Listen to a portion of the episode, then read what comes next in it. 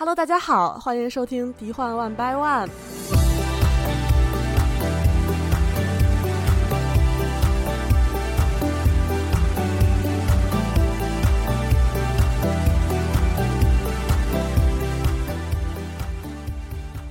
我是主持人树叶。呃，经过短暂的一期缺席，我又回来啦。嗯，今天呢，同时在场的还有大家的老朋友 Teddy。大家好，我是 Teddy。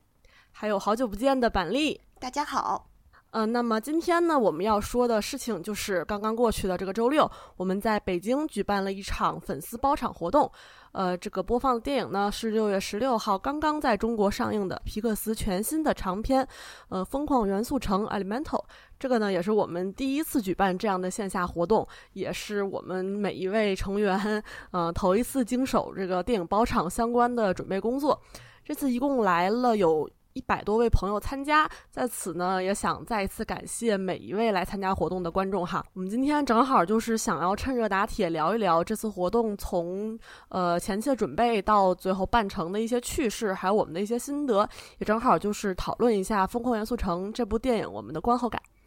那么首先呢，就让本次活动的主力，也就是把我们召集在一起的老大来说一下他的心得。嗨。哎呀，谈不上心得，我觉得就是一个，呃，怎么说呢，一段比较难忘的回忆吧。啊，就是，呃，毕竟这个活动的筹备其实是也是花了挺长时间的，因为，呃，之前没做过，所以我心里没底。啊，就很早，可能提前大概得有一个半月，我就开始就是计划这件事儿。啊，然后一开始就是因为什么都不了解，我就先去跟。啊，一些大 V 好友啊，像鲲鹏万里，他给我们提供了很多的信息啊，怎么样去筹备这个活动啊？然后我也是根据自己的一些直觉去判断，说这个当中可能会有哪些问题啊需要注意，然后大概列了这么一个呃一个列表啊，需要一一去解决的问题。然后接下来主要面临的问题其实就是要去踩点儿，我们要选影院，对吧？啊，因为这部电影它是没有在没有上映 IMAX 版本的啊，它的最好的版本其实就是杜比影院，所以呃这个范围一下就缩小了啊，就是北京市内的杜比影院厅不那么偏的啊，然后几个影院我基本上都都去看了电影，去体验了这个影院真实的效果啊，然后就是跟这个影院的经理。去谈我们的需求，还有价格啊，然后跟杜比去聊我们的需求啊，然后呢，把这个场次确定了之后啊，还去跟这个几个品牌方去聊这个赞助的事情，因为我们还是希望说能有一些抽奖嘛，那抽奖的这个奖品谁来提供呢？我们得去，对吧？讨一点来啊，所以中间其实过程还是有点曲折的啊，因为毕竟。我平常工作也其实已经很忙了，然后可能就是，呃，有的朋友就是比较熟的朋友知道，我前两周就是身体特别不不好啊，然后差点就是都叫了救护车了，就到这个就到这个程度，你知道吗？然后，对，然后后来上周末的时候又二阳了啊，所以就是本身工作也很忙，然后正好又遇上。呃，身体不舒服，其实留给这个事情的时间也不多，基本上就是，可能有的时候中午啊，或者是啊周末去踩点儿，中午有的时候抓紧时间跟相关的这各方去去聊，基本上就是这样啊。其中有一个当时令我最焦虑的一件事情，就是因为我们这个活动已经放出消息了嘛，就是说我们会给到场的观众呃每人发一份伴手礼。啊，这个伴手礼呢，很有可能是海报啊，因为做这种包场活动，大家都熟悉，就是说，呃，很多的活动都是给这个观众发海报，而且有很多的影迷也确实很在乎海报这个东西，对他们来说，这个也是这种包场活动的一个仪式感的一个事情之一吧啊，所以就是我我一定要，就是说要确保我们。拿到这么一个正版的海报啊，那因为我们是跟杜比合作，所以就是杜比的专属海报，我一开始认为是没什么问题的，而且我们预先沟通的时候，呃，对方也是凭经验告诉我们说应该没什么问题，但是实际上就是临上映前一周多的时候，突然对面给我们的一个反馈是说，可能由于一些比较客观的原因吧，杜比这次应该就不印海报了啊。这个时候我一下就慌了，就是我们消息都放出去了，这个呃不印了，我们这不就翻车了吗？而且场次都包了，钱都交了，就说这事儿怎么解决？我当时就特别的特别的不知所措啊。这个。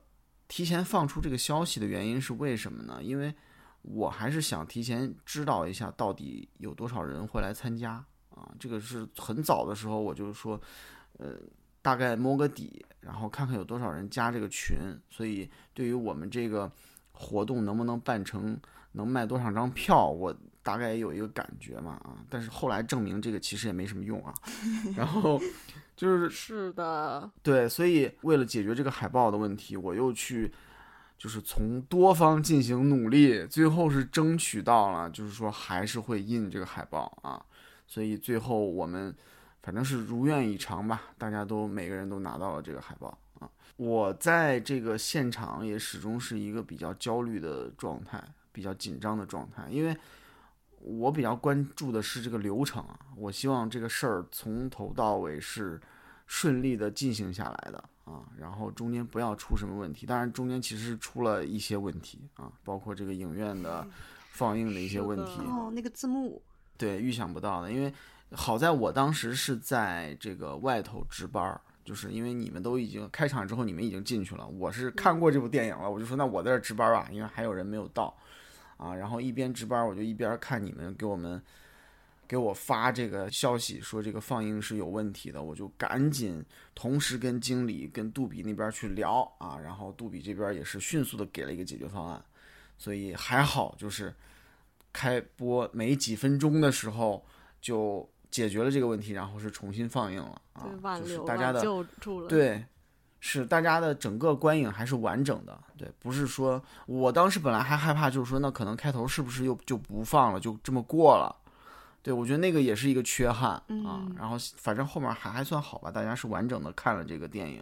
还有一个问题就是因为，嗯，我们不是卖票其实没有卖完嘛，就是还剩了很多座，所以。我当时是希望，就是说，那既然场子已经包下来了，那我们还是应该多去邀请一些人，然后包括咱们组里的，我当时也是问我说，谁只要有空那天的就都去啊。然后呢，包括我周围认识的一些人也是，我就希望大家就能捧场的就都去捧个场。真的，那把熟人真的全拉来了。是，所以其实到场的有很多我认识的熟人，而且他们是互相不认识的，所以 就是我就是有点招架不住，他们依依次的过来跟我打招呼，然后对于我来说其实是一个压力很大的事情，你知道吗？因为我我其实是有点社恐的，所以就是整个这个过程下来，我其实没有特别的关注到咱们粉丝们的反应啊，也是后来看完之后听咱们自己人就是说。感觉到这个现场的氛围还是很不错的啊！当然，我也注意到了，就是，呃，这个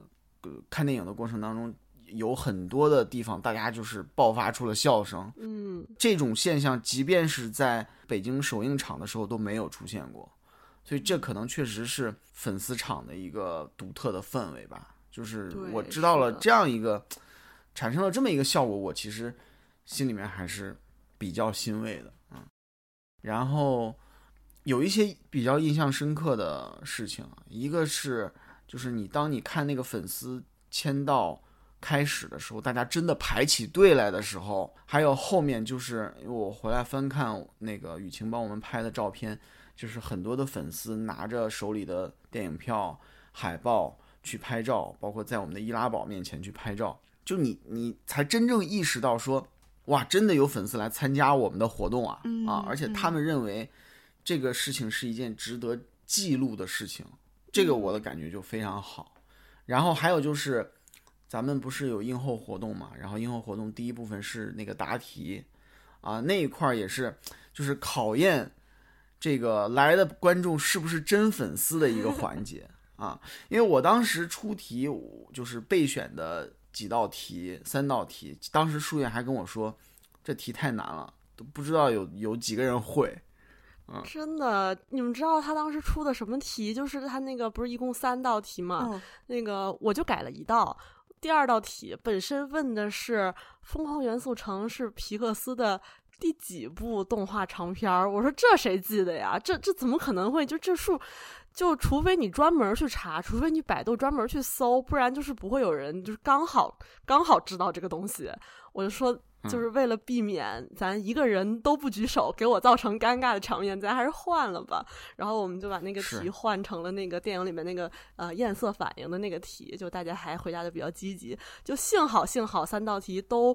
就就是虽然就是人举手人是递减的嘛，因为难度是递增的。但还好都有人举手，而且都有人答出来，还都答对了。我真的哦，我真好欣慰。嗯，是因为为什么我一开始想到那个题呢？是因为首映场的时候，当时现场在连线那个上海场的那王源嗯啊，然后王源当时就是他选那个幸运观众，选我们这边的幸运观众，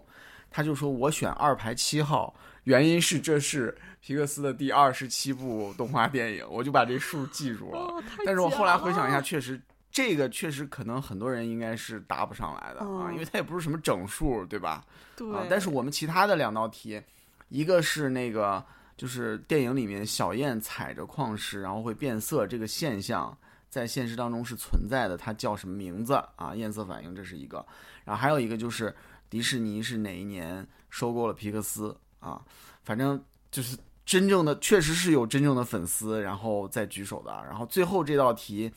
好像确实举手的人是最少的，是吧？好像只有几个人难度。越来越难嘛。嗯，那个咱们第二道题是那个恐龙当家第二道题，就是那个导演上一部片子是什么？对对对，那个答题的是一个大佬啊，就是我当时一看那个人，我就觉得，哎，这这人看起来不一般，你知道吧？是，然后后来他答对了之后，把咱们那个奖品是设定集嘛，电影的设定集，就直接给了后面的观众。他说他已经有三本了，对。他答题纯属是来炫一下，就是告诉大家，哎，这题我会，但是这奖品我不在乎。他是真正的就是皮克斯的那个死忠粉。嗯，后来在大群里面，我看就是还有人发，就是之前，呃，有有其他的公众号好像对他的一个采访，包括他自己也发了一些他的那个收藏的那些照片，他是绝对的那种死忠粉，有很多很多的周边玩具、手办之类的，嗯确实是非常非常钦佩。就是我们的场次能够有这样的大佬前来参加，我也是觉得荣幸，很 荣幸粉。丝群体也是卧虎藏龙嘛。是是是，所以你们的感觉怎么样？我我因为我是主持人嘛，我实际上就是我我很紧张啊，就像老大刚才说他是社恐，我也是社恐啊。就你们别看我平时就是一直主持着播客嘛，然后平时大家聊天我也特别能说，就嘴上就一直叭叭叭就根本就不停。但其实我我特别我特别内向，我而且我很不敢在公共场合，尤其是人很多的场合发言。对我是一个我是一个 INFP，就是刻板印象上面最就是最内向的那种，就是胆儿特别小。而且我小从小上课就是都不敢发言，然后如果就是老师非得要点我的话，我发言声音都特别小，我就很不可思议啊！我居然现在在当当这种活动的主持。当然，我也是因为自己非常迫切的想要改善这个不敢说话的这个问题，因为我觉得这样一直这样也不是个事儿嘛，就你总得有总得有这种场合，所以我会故意就是找这种机会来锻炼。也谢谢老大啊，信任我，把这个机会给我。不是我，因为咱们的事儿啊，就是你不管是播客还是说线下主持，我肯定第一个想到的就是你，因为你跟我说你是一个社恐，我其实还有点儿就是惊讶，你知道吧？我就是真的是，因为咱们咱们俩其实你看之前嗯也经常见，就是我不知道你你有没有感觉到我是一个明很明显的社恐，明显是对吧你很明显是一个非常腼腆的人。是，但是我在跟你交流的时候，我觉得你就特别大方哦，因为我很怕出现，我特别害怕出现两个人都尴尬没有话说的那种沉默场合，所以我会疯狂的找话说。就是别人那个内向的时候，我就会超级外向；但如果别人外向，我就会不说话。对我，因为我特别害怕就是沉默。对，我这次在活动现场，我觉得我也是这么一个情况，就是大家纷纷过来跟我打招呼的时候，然后包括这个活动可能需要去协调一些事情的时候。没有办法，你就必须要鼓鼓起这个勇气来，戴上戴上外向人的面具。是是，我其实，在工作上面我也是这样的，因为工作上面你没有办法，你肯定要去跟别人沟通的。对对对，所以对。这次对我来说真的是一个特别好的机会，而且线下活动本来我一直都觉得线下活动是一种有魔力的事情，因为你亲眼见到，嗯，亲眼见到观众带着那种笑容，带着那种热情去排队来领票，然后我当时亲手把那个票和海报就是递给大家的时候，然后呃，观众在跟我说谢谢，然后我再跟他们说谢谢，这个过程真的特别治愈，就是很舒服。就是感谢疫情终于结束了，大家终于有了线下见面，然后办这种线下活动的机会。以后我也肯定会嗯尽可能参加嘛，尤其是因为我们主力 在北京，所以应该会嗯有机会多多参加。嗯嗯，其实我也是社恐，嗯，就本本来我当时老 完了，老大问我仨社恐在这聊呢，哎呦，这节目真是不容易。老大当时问我你能来的时候，我犹豫了很久，但是我又。其实我觉得电影我是可以不看，但是我真的很想参加迪幻的线下活动。嗯，就因为我加入迪幻可能也有六七年的时间了吧，不过可能跟小伙伴们面基的次数是非常少的。之前就只见过 Agri 和绿绿，然后嗯，就虽然那个认识老大、认识树叶都很多年了，但是从来没见过，只是听过声音，然后就觉得呃一定要。抓住这个机会见一下，然后嗯，就特别的兴奋，特别的激动。前一天晚上还有点失眠，然后 要我的妈呀！然后觉得要见老大了，觉得要没填坑不好意思，还抓紧填了一级坑，临阵磨枪。然后这才我没我真没想到啊，这这个我真没想到。然后才才想，哎，拖了这么久。填了一级坑才有底气去，然后第一次见到老大，感觉就是比我想象中更有学生气，就是像一个同学、同龄人、同学似的。但是老大年轻，快年轻。对，但是老大说我说没想到我看起来这么小，我觉得嗯意料之中。嗯，但树叶的话是跟我想象中完全一样，就非常的帅气、英姿飒爽。没有没有，不敢不敢。然后我我可能我是算比较早到的，然后我当时就是帮老大那个布置那个易拉宝什么的时候，就看到那个很大大的易拉宝上面写着“迪幻观影团”，我当时就觉得嗯，挺有排面的。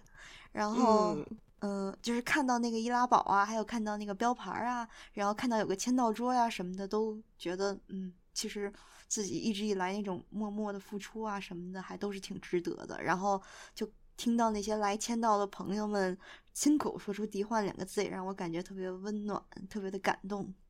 是的，是的，我觉得真的，我们参加的人都非常感谢老大组织了这次活动，而且就是大家哎，别感谢我，感谢你们，感谢你们。我真的，我回来之后，就是心里面就是纯感谢，就是因为我本来是有一些怎么说呢，就是嗯，有点内疚，就是感觉因为。票没有卖完嘛，然后，呃，中间还出了很多问题，就是我本来是一些内疚，但是我后来我想通了，我就是觉得说，其实，嗯，不管怎么样，到现场的人感觉大家还是比较快乐的，对吧？嗯，对呀，嗯嗯，所以，所以我就我内心真的是充满了感谢，就是感谢所有咱们在一起办这个活动的伙伴们，然后感谢所有到场的观众来捧场的这些人，嗯，就是感谢。太好了，太好了！总的来说，我觉得就是还是非常成功的。从结果上来看，还是非常成功的。那么好了，说完了我们的部分，就来说一下这个《疯狂元素城》这部电影本身。还是像以前我们做影评一样，我们会分开分别说自己喜欢的方面和不喜欢的方面。我们影评就是大家也知道，一直都不会就是一直一味猛夸啊。我们有不好就说不好，对吧？毕竟就是再厉害的公司和导演，也不可能一直只拍神片儿，就是总会各种各样的对情况都会发生，所以我们也会把我们是专业理性的迪士尼粉丝，对我们绝对不会就是无脑夸，对吧？嗯，那就来板栗，你先说。好，那我先来说我喜欢的方面吧。嗯，这部片子里我最喜欢的方面就是元素们如何在他们的生活中灵活运用各种物理和化学的现象。嗯，比如说刚刚问答环节中提到的那个焰色反应啊，然后还有比如说那个男主角阿波把他的水做的那个身体作为那个凸透镜来放大呀，然后来聚光对。去点燃他们那个就是占恋爱占卜的那那炷香，还有一个是就是比较前面的一个部分，就是他那个用手去挡他的那个呃名牌的时候，然后他越挡那个放大的越越清楚。当时我记得好像全场大家都笑得很开心，我觉得这种小细节特别的可爱，然后特别的真实。然后作为一个谐音梗爱好者，我特别喜欢就是那个片中各种元素相关的谐音梗，就比如说，嗯、就是小燕她那个说一些比较粗鲁的话的时候，就是会把那种英文里面那个 s 全部给替换成那个灰烬的那个 ash，然后每次听我都会心一笑。嗯 还有他们那个调情的时候会说那个 “You are so hot”，这个他不是调情，不是他是那个在巷子里面，就是小燕在埋伏着那个阿波嗯嘛，然后那个阿波的包被烧到哦了、哦哦哦，对对啊，对，然后他说。他说 “You're so you're so hot”，然后他那个中文翻译是“你撩到我了”，那个撩是那个火急火燎的那个燎，哦，对对对对对，我我 想起来了。这个翻译的还蛮到位的。对，然后他还说什么 “My father will boil you alive”，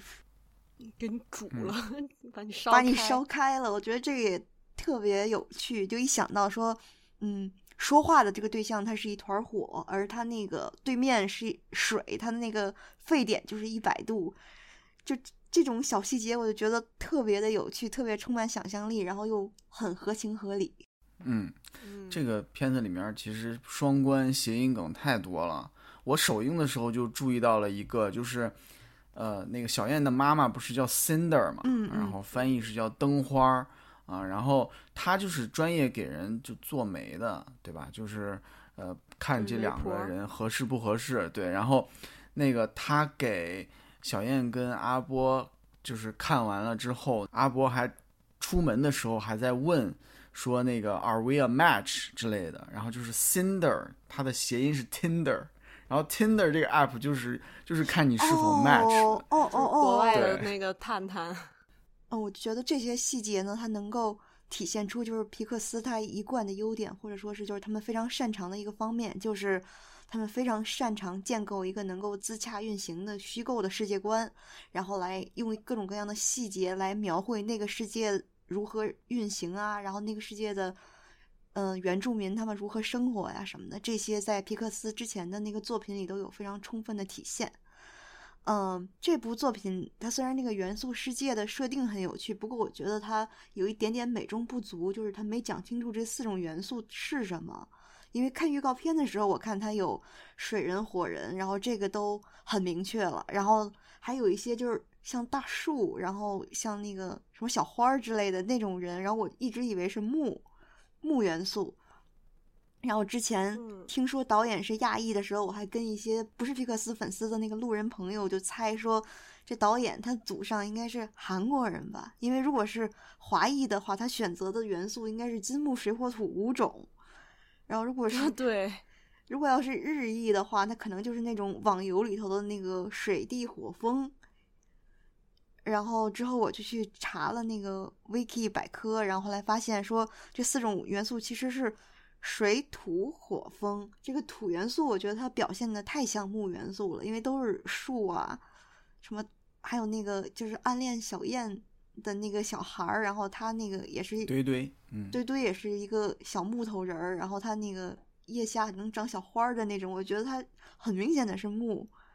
哦，但是你反应过来之后能想出来，就是你说了之后，我能反应过来它是土，因为你像女主路过那个就是土属性的人的时候，会烧光他们身上所有的那个树叶子，呃烧光了我，对，烧光所有的树叶子和树枝儿嘛，但是会留下他那个身体本身，就是会留下土的部分，因为土是烧不掉的。哦，有道理。这个导演也确实是韩裔。对对对对这倒是歪打正着猜对了。还有就是那个风元素的小人儿，他们表现为都是云朵，我觉得这一开始也让我就是产生了误解，因为云也是水嘛。对，物理没学好。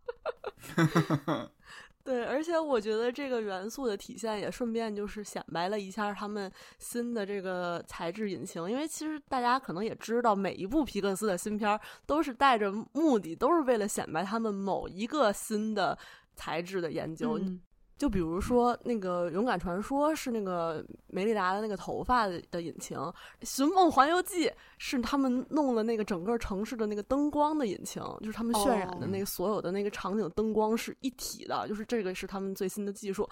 然后啊这一步就是他们做的这个材质引擎，就是每一个元素的实体表现，包括他们就是被赋予了人格之后的这个卡通化，做的非常的生动，非常的真实。尤其是女主的那个火焰，我觉得下了特别大的功夫。嗯，就因为它的那个火焰的颜色啊、形态，甚至那个透明度，都是随着她的情绪和她的那个心里所想的事情在时刻变化的。就他生气的时候会变成紫色，然后就是害羞的时候会就越来越透明，特别逗。我觉得嗯这个角色一下子就变得活灵活现了很多。嗯嗯，确实。然后，嗯，除了就是这一点之外，我觉得这个片子它就是它的主题吧，就是嗯，火元素人他是移民嘛，然后他是移居到元素城的，然后对，嗯，就是作为有海外生活、海外留学经历的人，我觉得片中有很多地方都特别让我有共鸣。就比如说那个片头，小燕她的那个父母，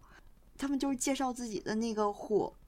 用那个火人的那个母语去介绍自己的名字的时候，就就发出很怪很怪的那种声音，然后那个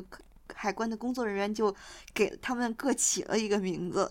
然后这个 对，我觉得是特别有共鸣的，因为我的名字就有很多，对于很多那个英语母语者来说，都就发音特别难模仿，在生活中就总会有，哦我的也是。嗯，那生活中就会经常造成各种不便，就比如说买咖啡的时候，那个就他们不知道你的名字怎么发音，然后所以我就知道是那个，如果要是咖啡做好了，看到那个工作人员抬起头来一脸疑惑，我就知道是我的做好了。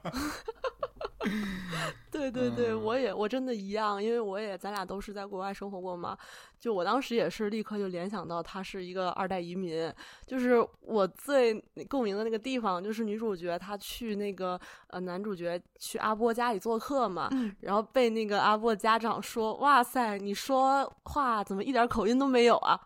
我真的，我亲身遇到过一模一样的事情，而且不止一次。所以我当时看到那段的时候特别哭笑不得，因为我真的听到别人跟我说一模一样的话，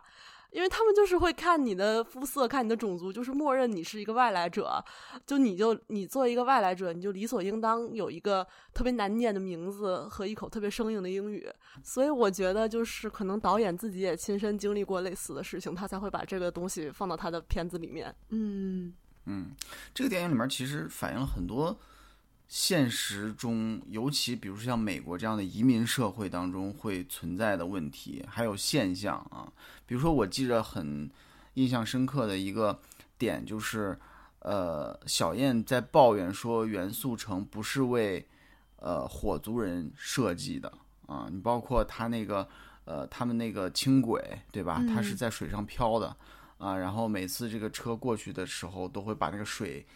溅下来，他们都必须得随身带一把伞，这样出去嗯啊。然后还有一些，比如说像那个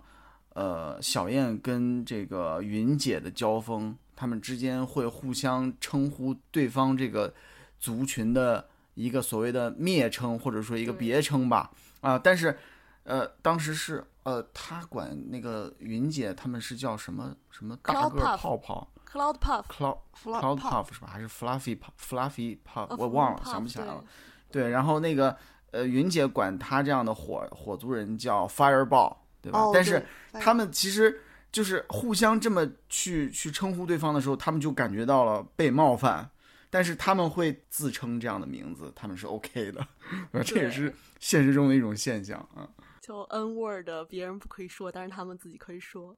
对对对，我记得《Zootopia》里面好像也有类似的，就是说我们兔子可以说自己 cute，但是你不能说。啊，对对对，是。我觉得还有本片的一个主题，就是说在满足父母期待和追寻真实的自我之间的矛盾。其实这也是一个老生常谈了，但是就非常能够引起咱们东亚孩子的共鸣。比如说小燕，她其实不是很想继承他父亲的那个商店，但是他会觉得，哎呀，我的父母为我付出了这么多，然后所以我就是要当一个好女儿，然后我不能够让我的父亲失望，所以他，嗯，就是宁可那个委屈自己，然后也要哪怕就是牺牲自己的未来，牺牲自己想要做的事情，也要。就是满足父亲的这个心愿，然后这其实也是很多就是，嗯，东亚的小孩儿吧，从小的一个信念。当时看到这里的时候，我觉得特别有共鸣。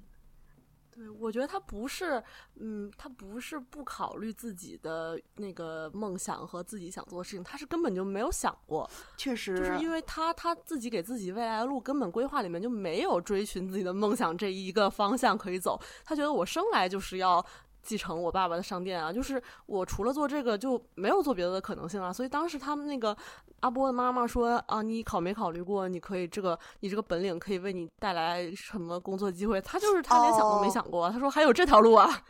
就是他发现那个玻璃艺术家原来是一条可以走的路，就是哦，原来就是我还有。就是这原来是一个我可以选的东西，而不是说我生下来就应该继承我父亲的商店。我当时是这么觉得的，因为很多就是中国的孩子就是啊，就是觉得那我生下来就是应该啊考考成绩，上重点中学，上那个好大学，然后去当一个啊医生或者是一个公务员或者是一个什么老师，就是就我不会根本就不会想我的爱好可以变成我的工作。嗯。然后这部电影呢，他那个导演刚才也说过了，是那个韩裔的二代移民。然后，嗯，这个据说这个故事也参考了他和他的那个白人妻子相知相爱的经历。就是他，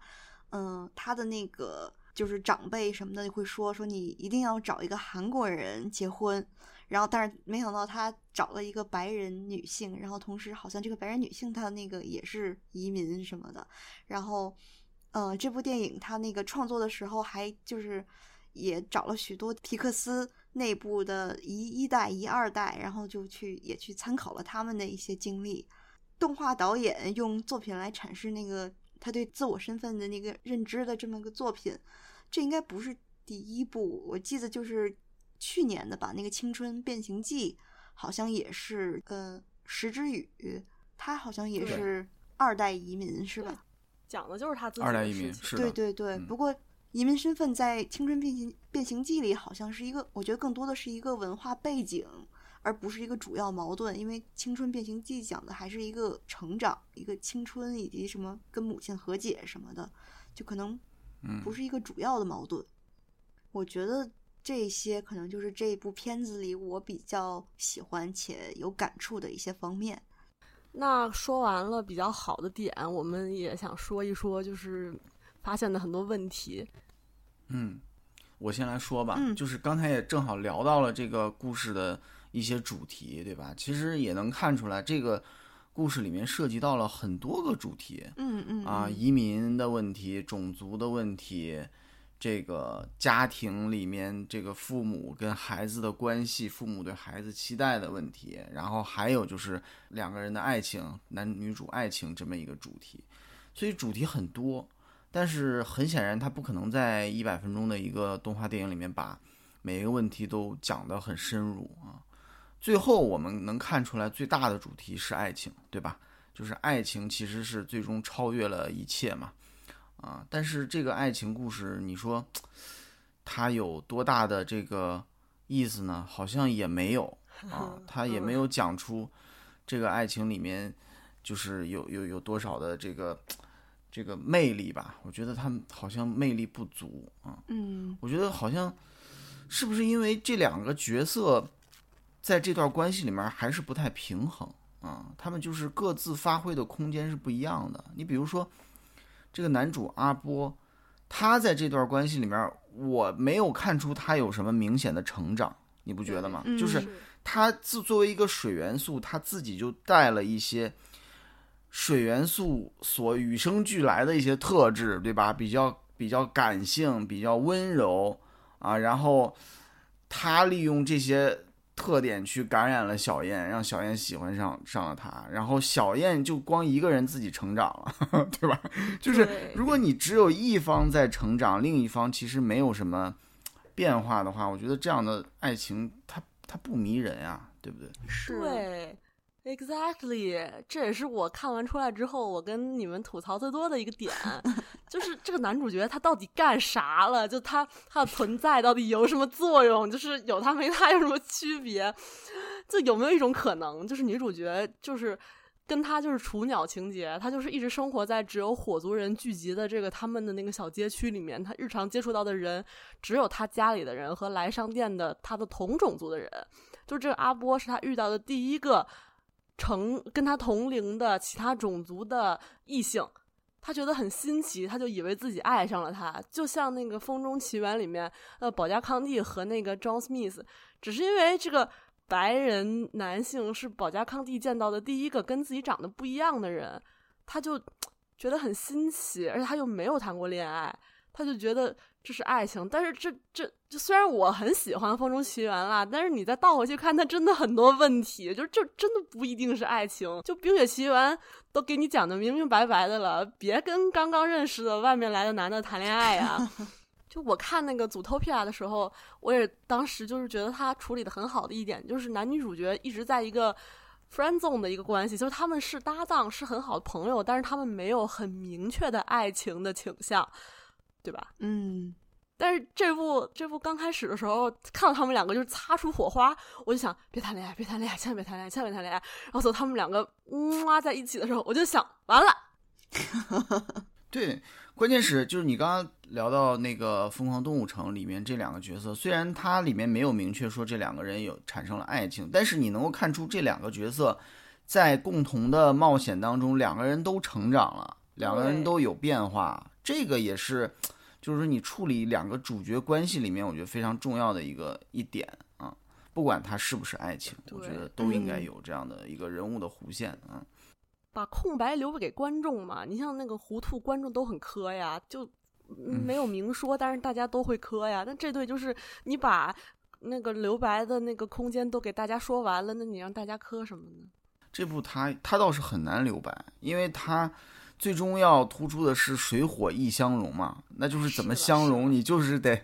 你就是得近距离、零距离，对吧？没办法。是，嗨，不吐槽这个，嗯嗯我觉得另外还有一个很大的问题，就是刚才提到它触及了很多的主题，而且这些主题其实很现实，嗯对吧？嗯现实的问题、移民的问题、种族的问题，对吧？种族之间融合的问题，然后包括家庭代际的这个关系的问题，这些问题其实都很复杂。你每拿出一个问题来说，它里面都有非常多的层次可以去讨论。但是，这个所有的问题在这个故事里面都被简化了。嗯啊，你别说一个问题了，你三个问题拿到一块儿来讲，你说你能讲出什么层次来？你讲不出来。这个元素城的设设定本身是充满想象的，但是里面角色面临的这些问题都是这样很现实的问题。你比如说，元素城里面一开始亮相的时候，你见不到一个火族人，对吧？那就说明这个是一个是一个根深蒂固的问题，就是这个社会其实并没有接纳这些少数的族群。啊，嗯啊结果经过了男女主这样一个西区故事式的这样一种相遇，就把这个问题给解决了吗？就是各个种族之间就就大融合了，就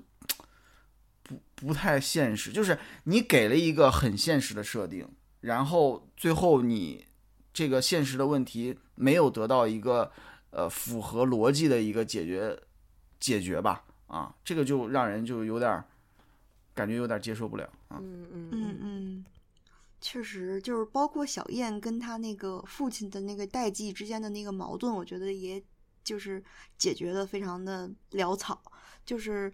是，就是他的父亲是希望他能够继承那个家业，就是继承他们的那个商店。我能够理解，因为嗯，就是这个是他父亲他父母全部的心血，然后他父亲也对他寄予了很高的期望，而且就等于这个可能也是他们火族人的一个。我觉得是一个文化交流的那么一个地方，然后他就是有点他们的那种精神家园的感觉，然后但是就经过这么一个、一个大洪水，这这么一个灾难，这个灾难还是他女儿造成的，而且他还骗了他，还隐瞒了很多的事情。然后，但是最后女儿平安无事之后，那个他父亲就说：“你是我的梦想，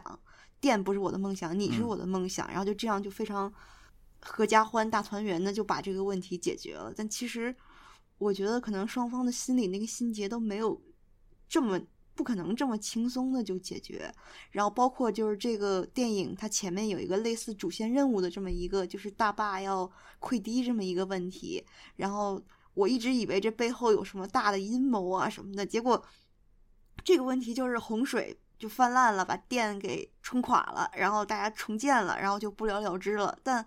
那小燕跟那个阿波他们去去闯荡了，那下次再溃堤怎么办呢？是。这个问题最后没没交代是吧？没交代，我也最后也没没反应过来啊。还有一个就是，你比如说阿波这个角色，刚才也说了嘛，阿波这个角色其实没有什么变化，他一上来就是一个城市中产家庭的一个孩子的形象，对，对说白了是个富二代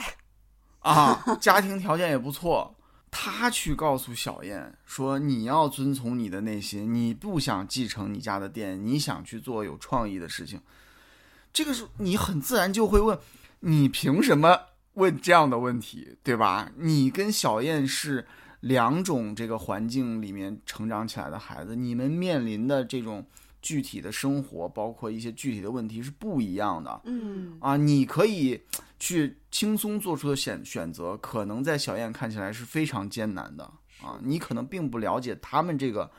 阶层的百姓生活现实是这是什么样的啊？对。就包括他小燕在那个阿波家里的时候，他妈妈说：“你的这个玻璃的手艺非常厉害，我正好认识一个人，可以给你介绍一个工作，然后你什么明天就可以去报道，就类似这种的吧。”但是对于女主来说，她换工作就根本不可能是那么容易的事情，因为首先她需要跟家里面就沟通，然后其次她需要就是鼓起勇气告别她不熟、她熟悉的环境，去去到一个她完全新的一个环境里去，而且是跟她不熟悉的种族要共事。就这个事情对于一个人来说，这个转变是非常大的。但是很明很显然，就是男主的家庭是理解不到这个层面的，就他们就是觉得很简单啊，就你只要想来，你就能来。你想换你就能换，就这对于女主角来说，就根本就是一个就是难如登天的一个事情。我觉得，就他们从根源，就是从理解能力啊，就共情力，包括价值观上面，就是有很天差地别啊。你这婆媳关系就不会很好。嗯，对，所以我就觉得，呃，迪士尼的故事嘛，它都还是比较理想化的故事，而且我也非常喜欢。迪士尼作品的这么一个特质啊，我也是很很喜欢那些理想化的故事。我喜欢理想的世界，因为它给我们呈现了一种不同的可能性嘛，就是跟现实是不一样的一个非常美好的一个状态。但是你把这种理想跟现实的元素硬生生的这么揉在一块儿的时候，你就觉得还是比较难接受。嗯，是的，是。我觉得皮克斯，你回望一下皮克斯那些最好的电影啊。呃，我个人觉得它有两大特点，一个是它有一个非常新奇的设定，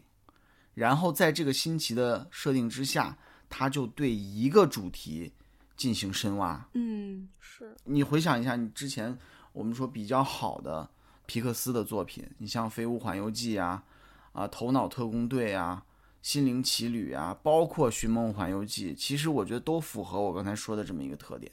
确实。就我对《头脑特工队》的印象特别深，因为那个它是涉及那种就是心理嘛，然后还有一些人，就我觉得情绪它是它是到底是怎么个原理，他们真是诠释的太巧妙了。就包括嗯，就是比如说你压抑你的情绪，然后之后就会可能会造成一种像类似抑郁的状态呀。还有就是比如说那个头脑中的一些核心记忆都是怎么储存的呀？我觉得就太奇妙了。还有。嗯，比如说像呃《寻梦环游记》，它是就是那个人去世之后的世界，然后那个《心灵奇旅》是应该是人出生之前的那种世界。我觉得这两个可也可以作为一个就是对比那样子看，就是都是设计的就特别的能够自洽，特别能够自圆其说，每一块都特别的合理，就让人觉得哎呀，如果有这么一个世界，它一定就是那样运行的这种感觉。是的，是的，是的，是的。我非常同意，我觉得就是你之前说的这几部，它都是造了一个比较架空的设定。但是这一部就是它，虽然它表面上造了一个比较架空的设定，但是它根源就是还是现实社会，所以就是这个这结合稍微有一点不太的巧妙，所以才会让我们有这种就是割裂感。我觉得是这样的。嗯，然后我再说一下我的感受吧。就我当时看的时候，我这个就是包场是我第一遍看啊，我当时坐在第一排，就是沉浸式观影体验，可以说就是一点都没有。我看的所有画面，就是我那脖子就是。抬头九十度都是梯形的，但是我还是一边看一边在下面，我就疯狂的做笔记，因为我特别怕我记性不好，我就有想想说的东西，我怕我到家就给忘了。然后我记得最多的地方，就是也就是我最想那个深挖的部分，就是他想用异种族的恋爱啊，去影射一些。嗯，非大众的择偶取向就可以，咱们包括就是说异种族恋啊，然后呃，就是非就是非二元性别、非异性恋啊这些，就你们可以说我想太多，或者说是不要在这种作品里面寻找这么现实的话题，但是我我就是比较喜欢探讨这种方面了，就是那我宁愿是我想太多。就我当时看到那个他们说啊，水和火不可能相融，我们永远不可能在一起的时候，我第一个想到的就是之前我做那个宇宙小子里面，就红宝石和蓝宝石他们第一次融合成石榴的时候，就是给没有看过宇宙小子的人说一下，大概就是在这个世界观里面。就他们都是宝石人嘛，就只有嗯相同颜色的宝石才能融合，就不同的宝石就是被他们视作禁忌的、邪恶的，而且没有人敢尝试。所以当就是其他的那些宝石人看到红宝石和蓝宝石第一次融合在一起的时候，他们当时反应就是围观群众的反应就是闻所未闻、难以置信、恶心至极。那么在这部片子里面，就是当时那个小燕的家人和她的族人，就是知道她和一个水族的男人相爱之后，也是一样的反应，都很明显。我觉得就是在现实社会中，我们对待这个少数性取向的态度，就我我觉得我之前看到一个，就是国内同样做过讽刺这个现象的，就是有一个说唱歌手叫 Spyland，他唱过一首歌叫做《呃父亲不让我出门》。然后我不知道你们听没听过啊，就不知道你们听不听说唱，反正就是唱他那故事，就是说一个一个男孩，就是一个大概可能就是。呃，二三十岁的一个男孩，他要出门跟他的一个呃女同学约会，他就跟他爸说：“爸，我今天不回家了，因为我要跟我的女同学出去玩儿。”他爸说：“等一下，你不能出门，你居然要跟一个女孩约会，反了天了！我没有你这种儿子，就是你怎么能，你怎么能去跟一个女孩在一起呢？就我们的传统都是男的只能跟男的在一起，女的只能跟女的在一起，你居然要当我们家的第一个异性恋，就简直没有这种事儿，就是罔顾人伦。” 就特别逗，这个歌，就是他等于就是把现实给颠倒了一下，就是等于就是同性相爱成为了常理，然后异性相爱成为了一种一种就是异类。我觉得就是这个歌，然后包括就是宇宙小子这两个处理都达到的效果比这部电影里面做的要好。因为就为什么呢？因为就是让我最无法直视的，前面其实都还好啦，最无法直视的是影片最后，就当男女主在一起之后。大家就是仿佛突然受到了点化，突然受到了启发，就全都变成了跨种族恋爱。大家全都就是开始就是啊，云族的人牵着就是土族的人的手，然后大家开始就是打波，然后就开始互相跨种族，开始拥抱，开始跳舞。就搁到现实中是什么现象呢？就是好比你身边有一对 gay，然后他们突然有一天出柜了，然后就是这对 gay 身边的所有的朋友，就他们的七大姑八大姨，就是人到中年，就突然就是老树开花，突然被点化，就全都变成了同性恋。就这种感觉，我当时看就真的就看到我就是扶着眼睛，我就说就是不要这样啊，就搞什么好怪。对你说到这个结尾啊，我又想起了上一期跟郭郭聊的那个小美人鱼的问题，其实也有类似的问题啦。就是迪士尼的作品嘛，你给一个大团圆的结局肯定是没有问题的，但是你起码得有一个合理的解释啊。当时小美人鱼的那个最后的那个场面也是，呃。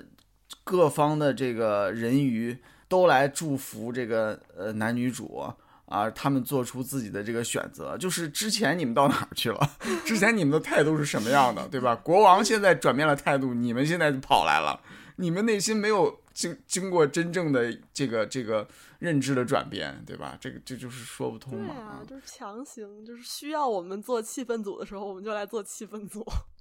我觉得我们聊到这么细，有的时候我在想，我说我们是不是有点吹毛求疵了？它毕竟是一个动画电影，但是动画电影有动画电影的处理方式啊，其实是有更好的呈现方式的。你如果说你这个讨论的问题很现实，呃，给的设定很现实，那么你就需要给一个相对现实的解决方案啊。如果说你绕开了现实，你完全架空了，那么你也有架空的解决方案。对吧？总有一个合适的一个故事发展的方式。对，而且我觉得它正因为它是动画，所以它可能比就是真人电影它有更多的可能性。你应该会能够做得更好，能够更加的自圆其说。其实我觉得这个设定还是挺可惜的，因为怎么说呢，就是它元素城它有一个非常详细的设定，其实可以讲很有趣的故事，然后最后它可能就是拿爱情来那个草草的收尾，就感觉好像有点意犹未尽的感觉，而且就是很多有趣的角色，包括那些土族，然后呃，还有那个风，他们风族他们都没有什么戏份，就完全都是工具工具人儿，就全部都是。还别说，可能真没准出一个外传，就是讲他们，就他们老爱干这种事儿了。哦，拍一个那种 TV 动画。但是皮克斯的剧集很少啊，就是他们反正建立了一个庞大的或者说复杂的世界观啊，其实他们是有很多的可能性的，可以去继续延展。嗯，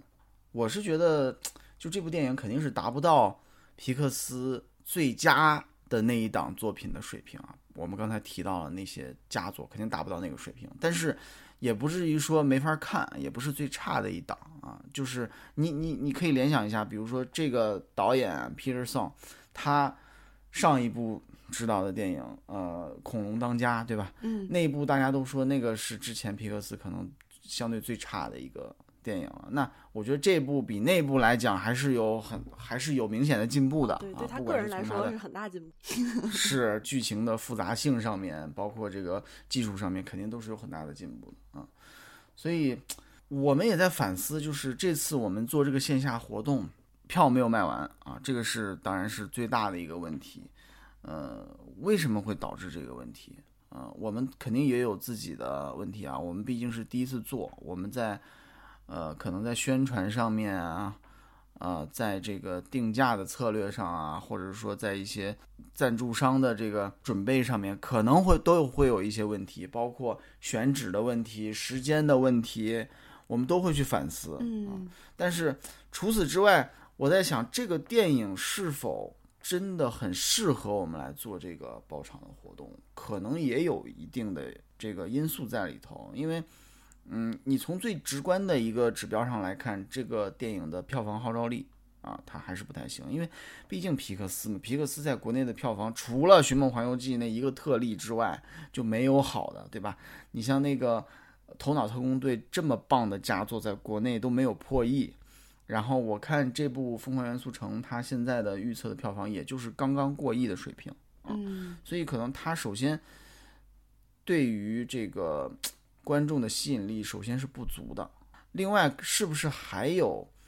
呃，一定的原因是这个受众的问题，就是说皮克斯的电影它从来就不是针对孩子去拍的啊，主打这个孩子这个受众群体的电影，它不是这样的，